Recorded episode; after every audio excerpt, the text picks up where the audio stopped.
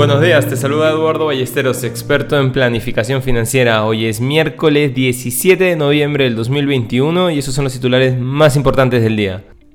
En el plano local, Perú se une al impulso mundial para desarrollar una moneda digital del Banco Central, dijo ayer el presidente de la entidad, Julio Velarde, mientras las autoridades de todo el mundo tratan de seguir el ritmo de las criptomonedas de rápida propagación. En una conferencia con líderes empresariales en Lima, Velarde dijo que el Banco Central del Perú está trabajando con los bancos centrales de India, Singapur y Hong Kong para el desarrollo de un CBDC. Dentro del plano internacional, los futuros de los índices bursátiles estadounidenses registraron pocos cambios, mientras que las acciones europeas registraron ligeras ganancias gracias a algunos informes de beneficios positivos mientras que el aumento de la inflación británica pesó sobre el índice FTSE 100. En la renta variable asiática, las acciones chinas cerraron al alza, liderada por los metales no ferrosos y las nuevas acciones de energía, mientras que las acciones japonesas cambiaron de rumbo y terminaron a la baja por la preocupación de los costos crecientes y la debilidad del yen, el dólar bajó después de alcanzar un máximo de 4 años y medio frente a la moneda japonesa.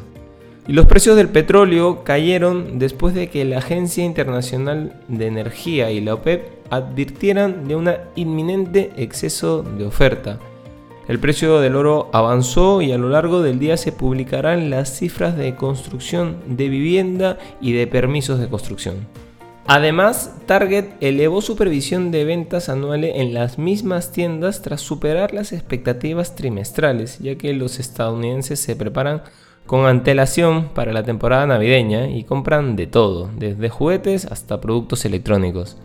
Por otro lado, te cuento que a medida que el trabajo desde casa se convierte en parte del futuro y no solo en una tendencia pasajera, los países están aprobando nuevas leyes laborales para adaptarse a la evolución. El alejamiento de la oficina comenzó en los años anteriores a la pandemia, pero el COVID-19 parece haber consolidado estos acuerdos. Según una encuesta realizada por O Labs y Global Workplace Analytics, uno de cada cuatro trabajadores incluso dejaría su trabajo si no pudiera seguir trabajando a distancia después de la pandemia y un 19% adicional estaba indeciso.